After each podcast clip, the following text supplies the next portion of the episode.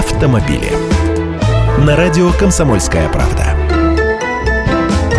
Здравствуйте, я Андрей Гречаник. Старый Логан и седан Пола подешевели. Падение спроса ниже Плинтуса делает свое дело, автопроизводители начали корректировки цен.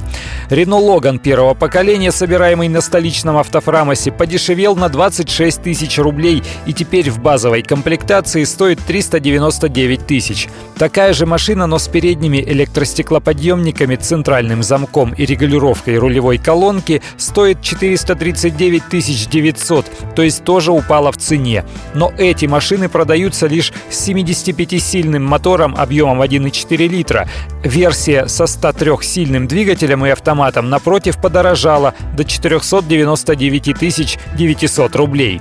А в это время Volkswagen снизил российские цены на Polo. Седан в базовой версии теперь предлагается по цене 505 тысяч рублей, то есть стал на 33 тысячи дешевле. По такой цене продается автомобиль с 85-сильным двигателем, передними подушками безопасности, АБС, рулевой колонкой с регулировкой по вылету и наклону.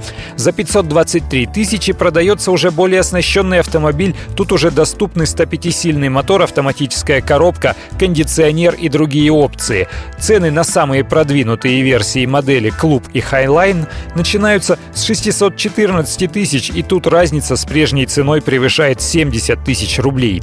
Но дешевеют не только бюджетники, некоторые дилеры Мерседеса дают скидки от 150 до 220 тысяч рублей. Автомобили.